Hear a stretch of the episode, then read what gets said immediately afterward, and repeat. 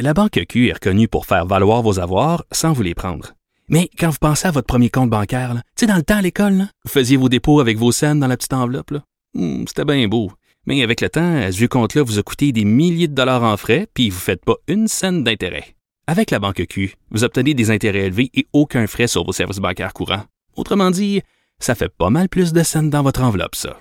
Banque Q. Faites valoir vos avoirs. Visitez banqueq.ca pour en savoir plus.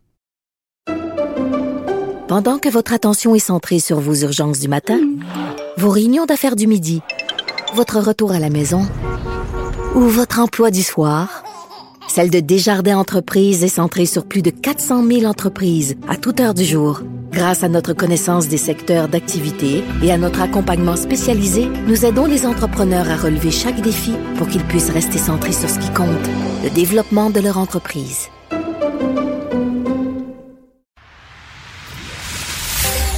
Guillaume Lavoie. Il connaît tous les dessous de la politique. Une entrée privilégiée dans le Parlement. Là-haut sur la colline. Guillaume Lavoie. Bonjour, merci d'avoir choisi Cube Radio. Nouvel épisode de Là-haut sur la colline. La Chambre est peut-être pas en session, mais nous, on suit ça. Là-haut sur la colline. Embarquez avec Guillaume Lavoie dans les coulisses de la démocratie. Le dossier de la réforme du mode de scrutin. On a l'impression qu'on en parle depuis des lustres. On peut remonter au premier gouvernement Lévesque, c'était dans les discussions, et on a l'impression que c'est toujours promis et à peu près toujours abandonné. Et le premier ministre Legault, qui dans son premier mandat en avait pris l'engagement, s'est fait cette fois réélire de manière assez claire en disant non, moi je ne toucherai pas à ça. Un de, de, des personnages dans l'histoire du Québec qui a été peut-être euh, les plus engagés pour cette réforme-là, c'est Jean-Pierre Charbonneau, ancien journaliste, ancien député, ancien ministre et président de l'Assemblée nationale. Il est avec nous pour en parler. Jean-Pierre Charbonneau, bonjour. Oui, bonjour, M. Lavoie. Merci beaucoup d'être avec nous. Alors, M. Charbonneau, vous avez entendu, bien sûr, le premier ministre fermer la porte assez claire et avoir été élu euh, sur l'idée qu'il abandonnait cette promesse. Est-ce que vous pensez que c'est un peu la fin de cette chose-là ou que ça va continuer à s'imposer?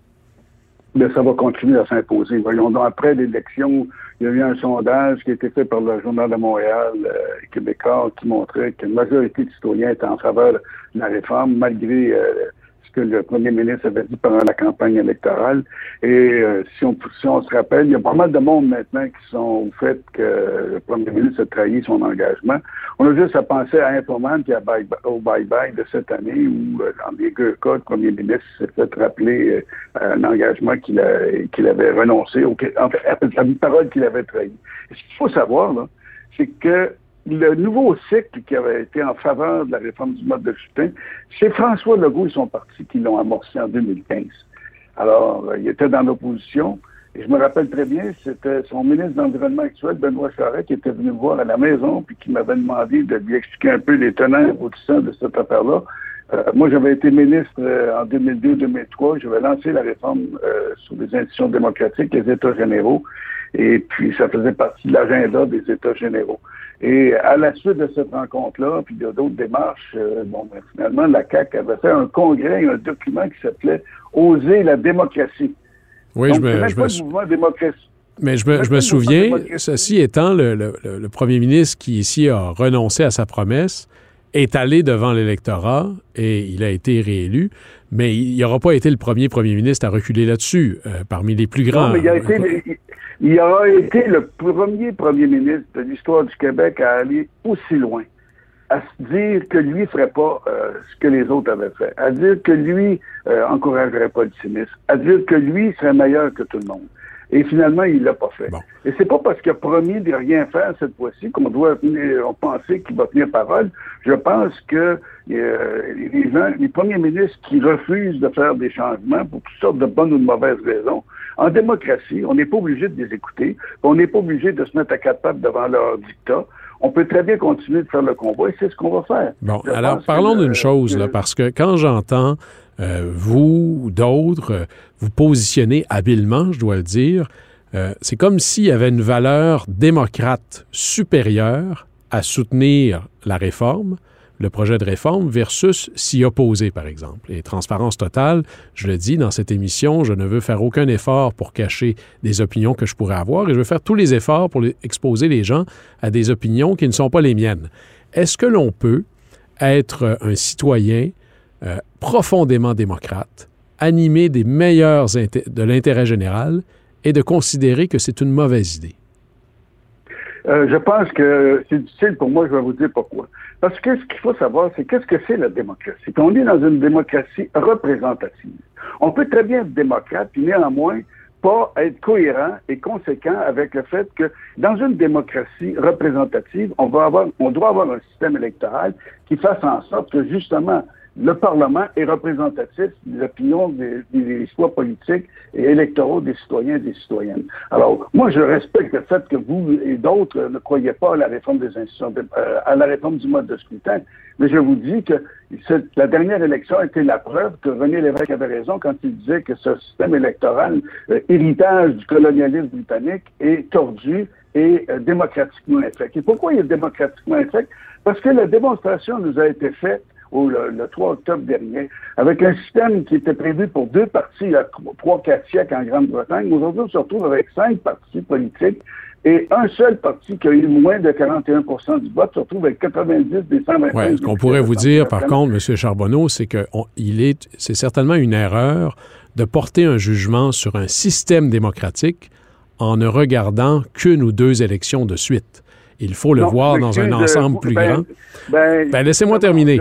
Par exemple, je pense au Parti québécois. Ce que vous dites, c'est faux.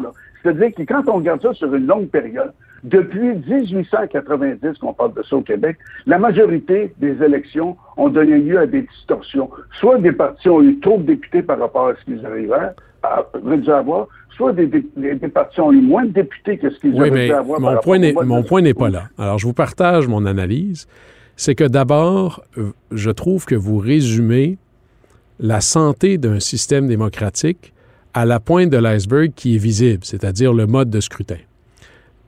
une, vie démocratique, c'est beaucoup plus que ça. Je vous donne un exemple. Effectivement, le premier ministre Legault ou euh, avant lui, euh, le premier ministre Lévesque ont gagné des gouvernements majoritaires, les deux en passant avec le même score, mais ils n'apparaissaient sur le bulletin de vote que dans un seul comté. C'est pas écrit nulle part, ça, que René Lévesque allait devenir premier ministre, que François Legault allait devenir premier ministre. C'était pas écrit, mais c'était senti. Un système démocratique, ce n'est pas qu'une mécanique électorale. Ben oui, c'est aussi un ensemble de cultures, de traditions ben et autres. Vous voulez me faire la leçon, Monsieur Lavoie, vous voulez me faire la leçon. Je sais très bien qu'un système démocratique, ce n'est pas euh, qu'un système électoral. Sauf qu'on est dans un système politique et dans une démocratie représentative. Et la base de ce système-là, la base de ce qui compose le Parlement et duquel émane le gouvernement, c'est le système électoral. OK, alors, parlons... Pas croire que, que c'est pas important, le système électoral. C'est le fondement même. Et c'est pour ça que la majorité des sociétés modernes, euh, occidentales, ont changé le mode de scrutin puis ont abandonné le mode de scrutin ah, OK, monsieur... Parce que, justement, il n'était pas... Mais, monsieur Charbonneau, laissez-moi vous poser une question ou deux. D'abord, euh, je ne fais pas la leçon, j'ai des arguments qui sont contraires aux vôtres. Je veux entendre les ben vôtres, écouter les miens. En gros, est-ce qu'il n'y a pas... D'abord, on ne résume pas la santé démocratique sur la représentation des élus. Par exemple, euh, il n'y a pas d'élus du Parti vert. Il n'y a pas toujours eu un Parti vert au Québec. Ça, on n'a pas eu besoin d'avoir un Parti vert pour que les préoccupations environnementales entrent à l'intérieur des partis. Les opinions peuvent être représentés dans l'ensemble des partis, peu importe leur étiquette. Et les votes non exprimés parlent. Oui, mais un instant, ce que vous me dites, c'est que finalement, même si on se retrouve avec une grosse distorsion, la plus grosse distorsion électorale de l'histoire du Québec, c'est pas grave parce que dans la société, on peut s'exprimer. Non, c'est pas ça que je vous dis, M. Charbonneau. Oui, mais quand vous me parlez des Verts qui n'ont jamais été élus puis dont les idées euh, percolent dans la société, tout le monde est d'accord avec ça. Ben alors... Est-ce que vous trouvez ça normal qu'un parti qui a eu 13% du vote aux dernières élections n'a aucun député à l'Assemblée nationale? Je pense que, c'est anormal. Si, ben là, euh, si vous me posez une question, laissez-moi y répondre. Là. Euh, je pense que c'est anormal si on ne regarde que cette élection-ci. Vous avez ah, été. Regardez par exemple le Parti québécois en 1970. 7 députés, 23% 73, 33% du vote, 6 députés. Gouvernement majoritaire par la suite. Alors, si on le regarde dans l'ensemble, il faut le voir au moins sur 10, 15, 20 ans. Mais, je vais vous partager, mon, parce que le temps qui file, je veux vous partager mon inquiétude la plus profonde. Mais oui, vous m'invitez pourquoi? Vous m'invitez pour, pour, positionner votre, vos convictions ou pour essayer de voir quelles sont les miennes et, comment on va faire. Parce que moi, ce qu'on m'a dit, c'est qu'on m'a invité pour savoir qu'est-ce qu'on fait maintenant au MPN puis dans la société une fois que le premier ministre a annoncé. Mais si vous venez me faire l'apologie de vos convictions, ça, c'est une autre affaire. Mais là, M. Charbonneau, clairement, s'il euh, n'y a pas encore de réforme, c'est parce qu'il y a des gens qui ne sont pas convaincus. Je vais vous partager la crainte que j'ai. C'est parce qu'il y a quelqu'un qui a promis qu'il le ferait et qui avait le pouvoir. OK, comme, comme René Lévesque avec Est-ce que je peux vous partager une crainte qui m'anime? Et peut-être que vous aurez une réponse qui fera que je changerai de camp. Plus on se dirige vers des partis qui embrassent moins large par un système électoral qui le permet, est-ce qu'il n'y a pas là un danger d'avoir des partis qui visent davantage une pureté idéologique plutôt qu'à se préparer à représenter un vaste ensemble de l'électorat? C'est probablement mon inquiétude la plus importante. Écoutez, moi, ce que je vous dis, c'est qu'en une démocratie moderne, tout le monde ne partage pas les mêmes convictions. Mais on est dans une société, dans les sociétés modernes sont des sociétés pluralistes où il y a plusieurs courants d'opinion.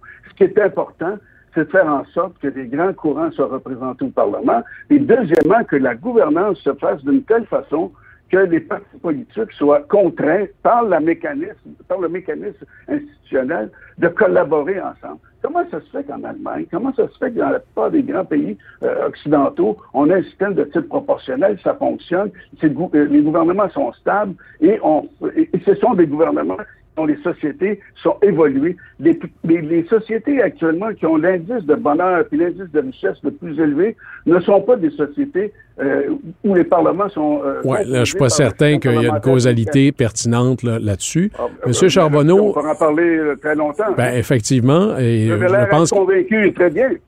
Non, ce que je vous dis, c'est qu'il faut parler de corrélation.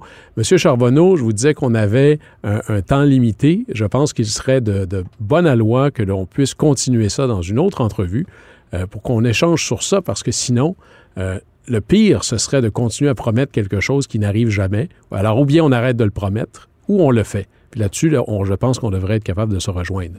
Jean-Pierre ben, Charbonneau, je rappelle que... De se rejoindre, M. Lavoie, dans la mesure, justement, des gens comme vous, et un peu partout, des gens qui animent la vie démocratique par leurs convictions, par leurs commentaires, par leurs chroniques, euh, mettent de l'importance sur la parole donnée. La, la, démocratie est fondée sur la confiance et sur le respect des engagements. Quand un chef de gouvernement ne respecte pas ses engagements, a promis plus que tous les autres, et qu'il n'y a pas de conséquences à l'acte, et qu'on lui donne le bon sens, et qu'on lui dit, ben, c'est pas grave, il y en a d'autres qui l'ont fait avant vous. Mais c'est ça. On se retrouve à, développer le cynisme. On se retrouve à faire en sorte qu'une participation... Mais là, ma mais je veux pas vous parler, moi, je veux pas vous parler de est-ce que quelqu'un a renoncé à sa promesse. Je voulais parler de est-ce que c'est une bonne idée de le faire.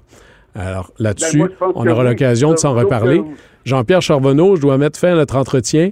Euh, je vous remercie beaucoup d'avoir participé. Je rappelle que vous avez été journaliste d'enquête, député, ministre et président de l'Assemblée nationale et très impliqué dans ce mouvement pour la réforme du mode de scrutin. Merci beaucoup d'avoir été avec nous. Ça m'a fait plaisir. Merci.